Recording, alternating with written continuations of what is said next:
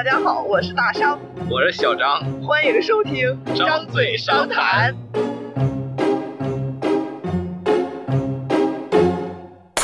又一期新节目啦！鼓掌。好，这个国庆假期也快完了，大商呢，这假期期间可是玩了不少好地方。没有没有没有，这个十一假期其实也是非常无奈的，被困在北京。然后，但是好像你每每天都有玩的，我听说。确实，就十一期间在北京没有办法出门嘛。然后我也是看了一下故宫近期的展览，因为故宫的话，其实就是大家一开始去故宫，可能就是奔着它它的这个建筑去的嘛。但是像我这种在北京多年、去过多点多次故宫的人，其实现在每次去故宫的一个契机的话，可能就是因为它的一些展览。然后，呃，在十一之前，我做的攻略是故宫现在有四个展览，哪四个呢？就是大家如果想看的话，可以去到故宫的官网，故宫的官网上面的那个展览有一个近期展览。然后这近期展览的话，它现在的四个展览是，首先是午门的一个照见天地心的一个展览，这个展览的话就是在午门展厅，就是故宫的那个大门，那个那个那个午门。应该知道吧？知道，我就不科普了。对，这不用你科普。这个展览的名字叫“照见天地心”，然后它是展一个中国书房的一语像。然后第二个展览的话是在呃文华殿，文华殿是在这个东华门和午门之间的一个。一个宫殿，然后这块儿的话就是故宫的一个书画馆，常年会展一些跟书画相关的东西。然后现在在展这个众生百态，故宫博物馆，呃，故宫博物馆藏历代人物画特展。然后现在是第三期，就是他之前也在这个文华殿展过两期。然后这两个展览的话是需要在你购票的时候就预约的，如果你没有预约的话，你就去不了，因为它每天会限流嘛。就是故宫的这种比较大型、比较特殊的展，我觉得可能是当年。那个《千里江山图》的那个展排队的人太多了，所以后面包括疫情来了，然后他就借鉴了一些经验的话，所有的展都是要提前在官网上预约的。之前预约的流程是你需要买票之后，然后你再进入到这个特展预约去预约这个展，所以很多人可能都不知道就没有约。但是现在故宫买票的话，是你买完票之后，然后它这个特展会跟那个呃钟表馆和书画馆在一起。就那个界面会一起蹦出来，然后你就点一下，反正这个价钱都是零嘛，你就直接点一下，然后把这个票约上就可以了。哎，那你约了之后，他是会，你是取票是怎么取票，还是怎么进去啊？拿身份证？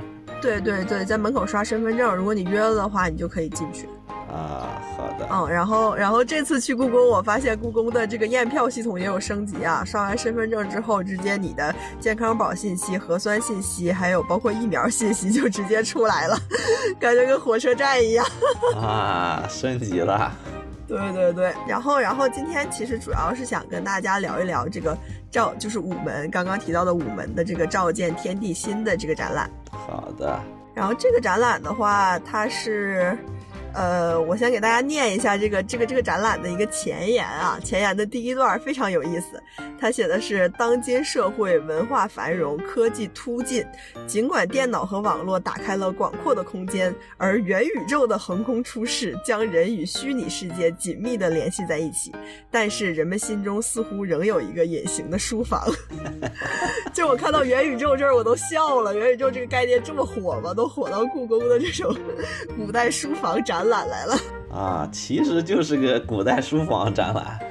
不不不不不不，就是其实你看这个简介，你也能感受到它并不是单纯的一个呃古代的一个书房展，就它应该还有一些现代的东西，现代的东西融合进去了。就这个办展的人可能还是强调一个古今的一个结合吧。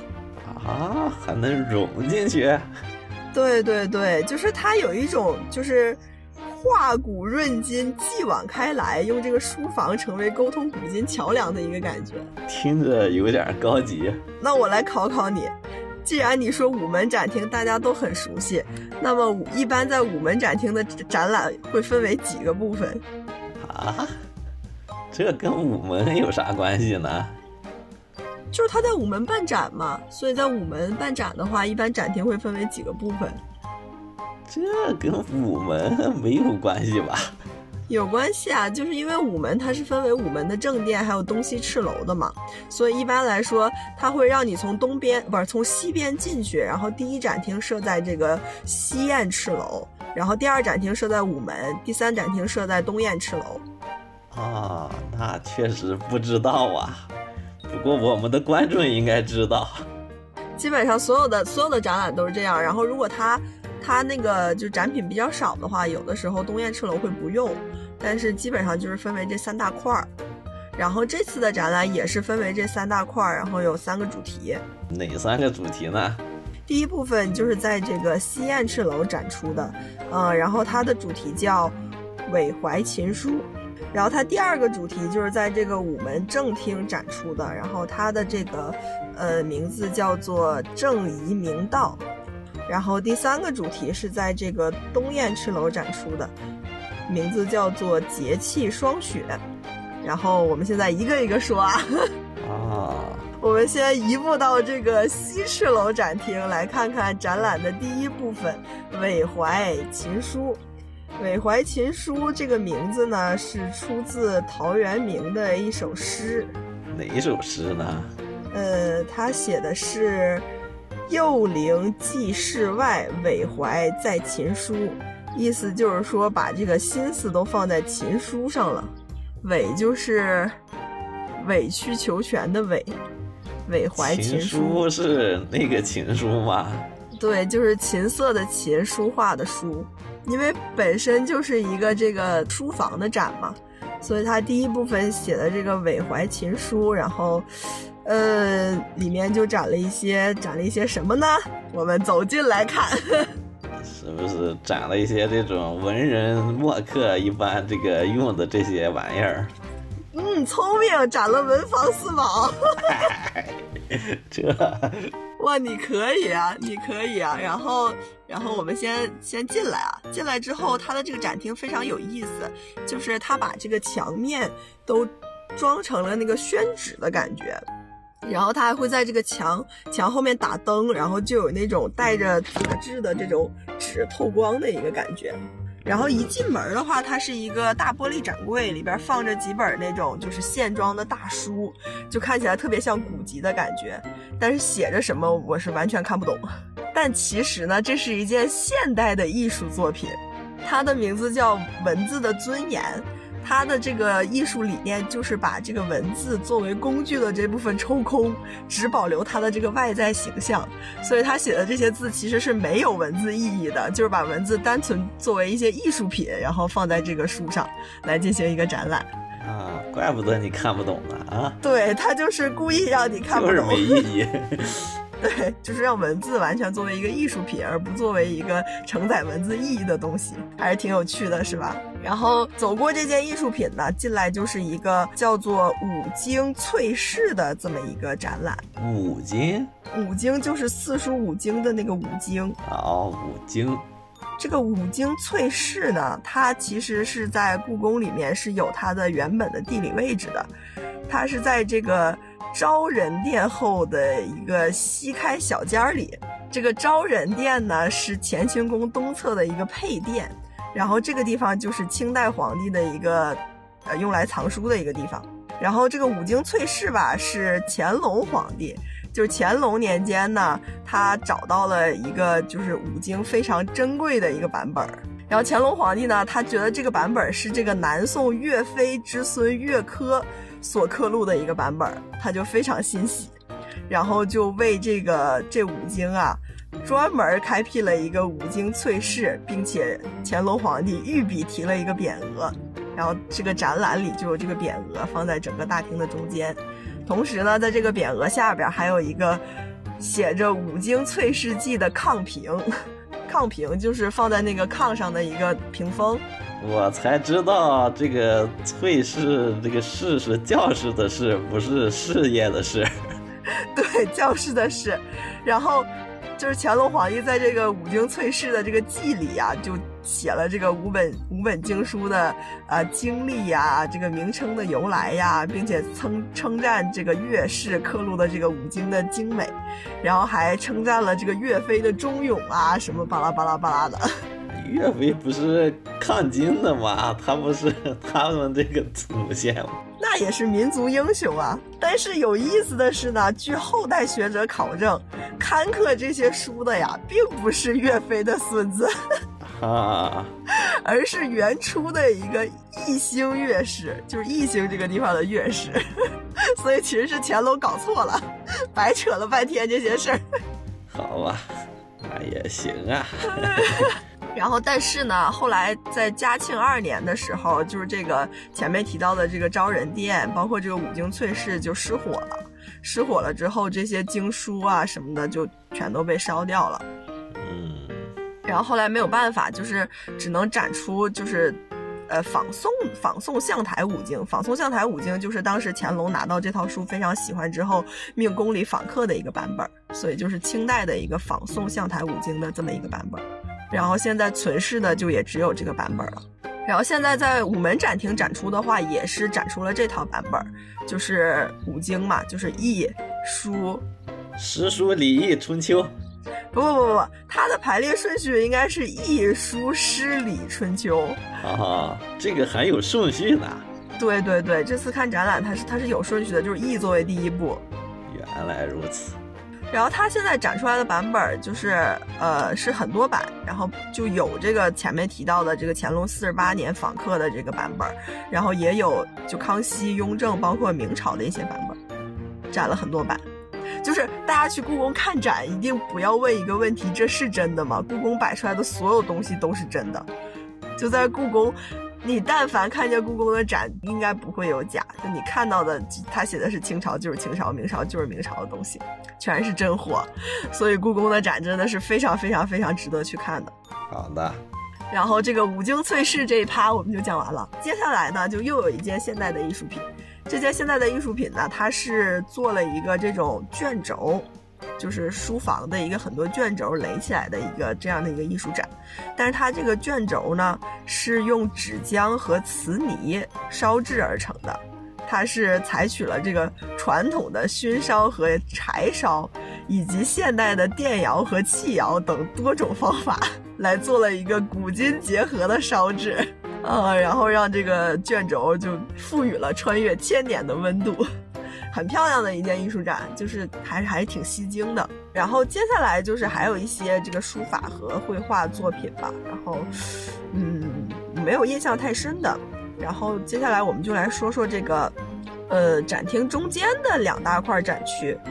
展厅中间的两大块展区，一部分就是你说的这个文房四宝，然后文房四宝里边，其中我印象比较深的是一个紫檀木的旅行文具箱。旅行文具箱。就古时候用的，对对对，它是一个挺大的箱子，可以拎着随行的那种，而且翻过来可以当桌子，就是你把它翻过来，稍微稍微摆弄摆弄，撑开可以当桌子。多功能旅行箱。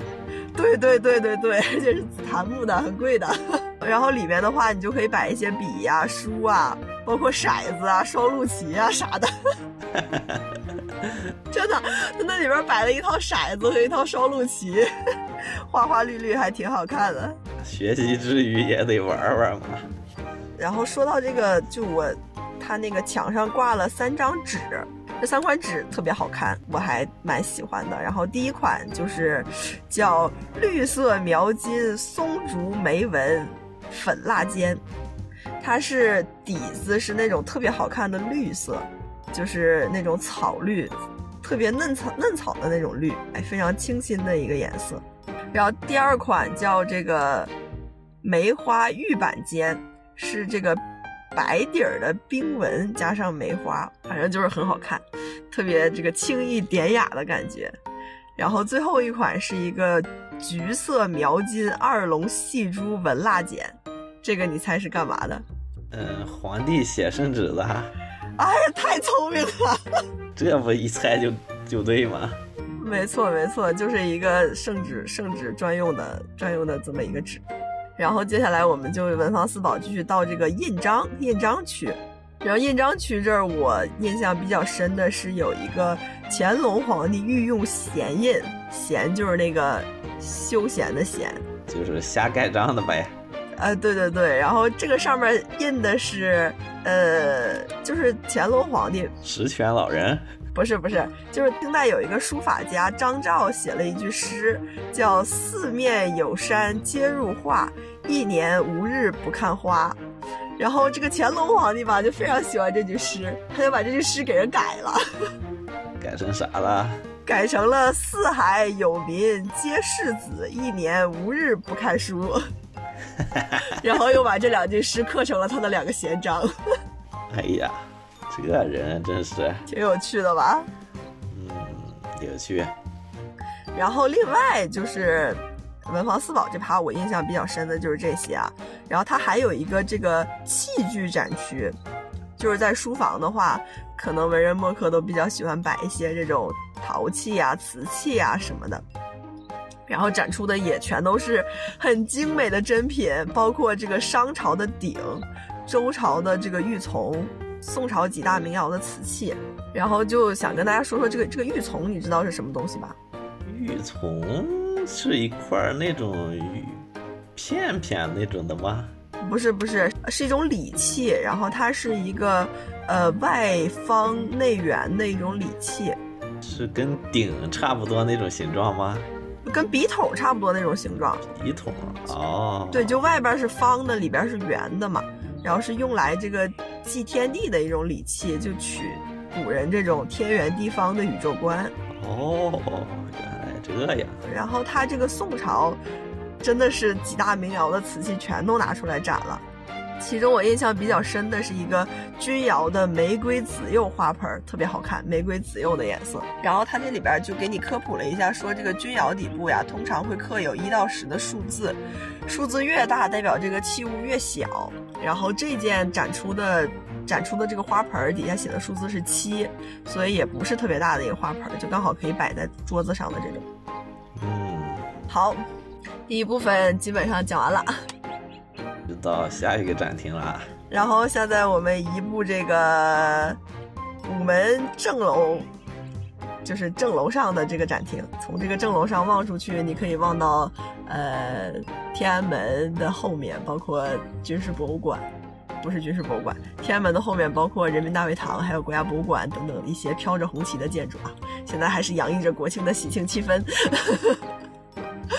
然后第二部分这个展名字叫“正仪明道”，这句话是出自西汉董仲舒的一句话，他写的是“夫仁人者，正其仪，不谋其利；明其道，不计其功。”哦，正仪明道，那就是正是正负的正，是吧？对，仪是友谊的仪，明就是日月明嘛，道就是这个。道可道，非常道。啊，他强调的就是把这个道发扬光大，然后达到至善的这种境界。所以里面展出的也就是一些关于思想上的一些书画的一些展览。然后我印象比较深的啊，就是这里边的几幅皇帝的御笔亲书。哪个皇帝呀？首先映入眼帘的是一幅司无邪的行楷。它是展在这个大厅中间的，一进门的那个，怎么说呢？一进门，一进门，它装饰了一个那种通天的一个宣纸的，这样从天上下来的一个宣纸的这种画的感觉。然后背面就这幅四无邪，是崇祯皇帝的御笔。哦，崇祯皇帝呀，很漂亮的三个大字，反正也就是《诗经》的思想嘛。然后接下来是非常大的一面挂壁楷书。这个是乾隆皇帝御笔的大宝珍，然后接下来就还是乾隆皇帝的御笔，就写的是这次的这个主题，就这个正仪明道这四个字。然后正仪明道这这四个字，他的这幅作品呢，本来是悬挂于紫禁紫禁城书房斋的。哦，书房斋。看到这块我还觉得有点意思。然后接下来就又有一篇乾乾隆御笔的这个行书，然后用的就是前面提到的那个二龙戏珠，啊，那那种纸粉。剑，对，哎，前后呼应的感觉，这是 callback，对，就其实这部分我没有太用心看，因为书画我稍微有点看不进去。但是我还有一个印象深的是一幅文天祥的行书。这幅行书我为什么印象深呢？因为他这个书法作品后边的跋比他整个书法作品还长。跋是个啥呀？跋就是一般的这个文文字作品，它有题有跋嘛。哦，后面的一些这种补充说明，题就是写在这个正文之前的之前的东西，然后跋就是写在正文之后的东西。就是一般如果这个书画被谁收藏了之后，就后世收藏家或者是就对这个书画有什么意见的人，就好像弹幕一样，然后他就会在后边写跋。就乾隆皇帝特别爱干这种事儿，乾隆一整就给人写跋，而且写一堆。这写不下了呀，这。就你可以加嘛，你可以把话延伸嘛，你就往后贴纸呗，然后就一堆人在后边写跋。哎，这就是写读后感啊，写阅读理解 比正文都长。其实你去看，你去看展览的那些，就是这种书法作品，基本上都有跋，而且都很长。后面讲到第三部分展览的时候，我也会讲一个有趣的跋，还还挺有意思。然后第二趴就基本到这儿，然后我们现在移步东赤楼的第三趴。好的。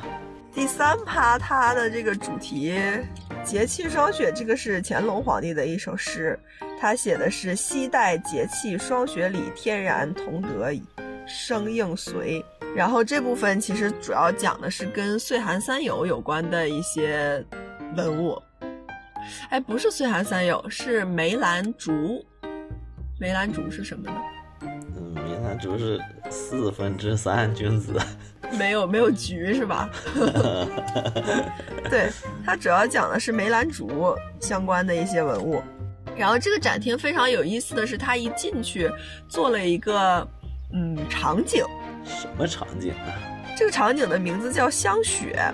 香雪是呃乾隆三十九年在养心殿的这个希尔房，因为乾隆特别喜欢梅花，所以仿了这个苏州呃邓尉山香雪海，然后就在室内堆砌了一些宣石来象征雪和梅花，并并且在这个壁间装饰松竹梅贴落画，提升了书房山的意境。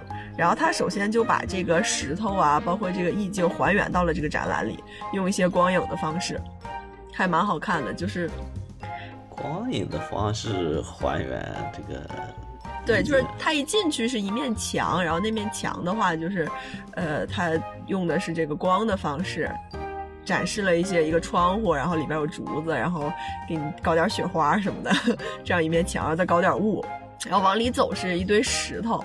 就是石头，应该就假石头吧。然后他拿那个光打了一点那种白色的雪的感觉，就是投影，是不是？对对对对对对对对，是的。哦，我提一嘴，他这个展览腾讯是一个技术支持方，所以我怀疑这块应该是腾讯做的。那不能给他打广告。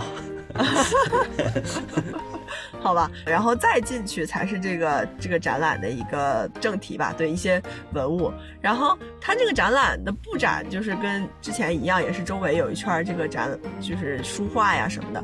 但是它中间去搞了一些那种流云形状的台子，然后摆一些瓷器啊什么的。啥叫流云啊？就那种弧线的展台，就像云的那种弧线的展台，然后摆摆了一些瓷器啊什么的。然后这块我就我就想讲讲我刚刚提到的那个跋，谁的跋？他这幅展品的名字就是是这个米芾的作品。他这部展品的名字叫《行书兰亭序跋赞卷》，就是他在这个兰亭序上，他又写了点读后感，写了跋。对我看到这个题目，我非常感兴趣的是，难道展品不应该是《兰亭集序》吗？为什么跋会成为 这个展品的主体？而不是《兰亭序》是这个主体，《兰亭序》没找到啊。对，因为然后我后来就看了这个介绍，因为首先米芾肯定是一个非常非常有名的书法家嘛，他写的东西肯定肯定是好东西，是吧？是啊。然后至于这个《兰亭序》呢，据说他被人换过一次，就不是之前米芾提的原版，而是后人 又不知道从哪来了个《兰亭序》给粘上的。所以展出的重点就变成了 这个米芾的跋，啥意思？是说他这个跋呀，本来是写在真迹上的，然后这个真迹被人换了。对，就是他本来是写在一幅，也不知道是也不知道是不是真迹了，反正就是是写在一个《兰亭集序》的后面的，但是后来这个正文被替换被替换掉了。啊，好吧，嗯，对，然后就是这个展厅是展这个呃梅兰梅兰竹的嘛，所以《兰亭集序》肯定是一个很重要的部分。然后包括刚刚提到的这个跋有《兰亭集序》的内容，然后在这个展览的最后还有一个关于《兰亭集序》的一个呃现代艺术展。哦，呃，然后它这个展的名字叫“读书的基因”，它是采用了一些呃表情包呀、数字呀、画符的一个方式，为大家展示了《兰亭集序》的全篇。哦，然后它它本身也是一个互动展，就是，呃，你轻触这个玻璃的话，它会帮你显示它的这句表情符代表的是《兰亭集序》的哪句原文，然后还会给你显示一个翻译。啊，就作者脑洞也挺大的，就我给大家稍微描述一下，比如说第一句不是永和九年岁在癸丑嘛，然后他画了就是先画了一个日历，然后一个括弧里边有一个皇帝，写了一个九，然后约等于还是一个日历，然后括弧里边有一个应该是耶稣一类的东西吧，然后写的 A.D. 呃三五三，对，就是永和九年岁在癸丑。这个公元三百五十三年，就是永和九年，也是癸丑年。对对对，挺有意思的。然后差不多这个展览就是这样了。然后这个展览的话是会展到十月底吧，十月二十三号，我不知道会不会延。然后如果在北京的朋友有兴趣的话，可以去看一下。就我前面说的方式，直接在这个。呃，应该是微信的微信搜故宫博物院的公众号就可以直接预约了。然后故宫每天的放票时间是晚上八点，大家可以晚上的时候定个闹钟去抢一下票。嗯，那你你去的这这这天是现在他这个游客多不多？故宫？呃，十一期间的话，故宫的票应该都是售罄的吧？但是因为这个展览每天好像限多少个人啊？限五百个人还是多少个人？所以展厅内部的人其实不太那么少，那确实五百的话，那那很少啊。我不太记得了，应该是不多。那那挺好啊。对，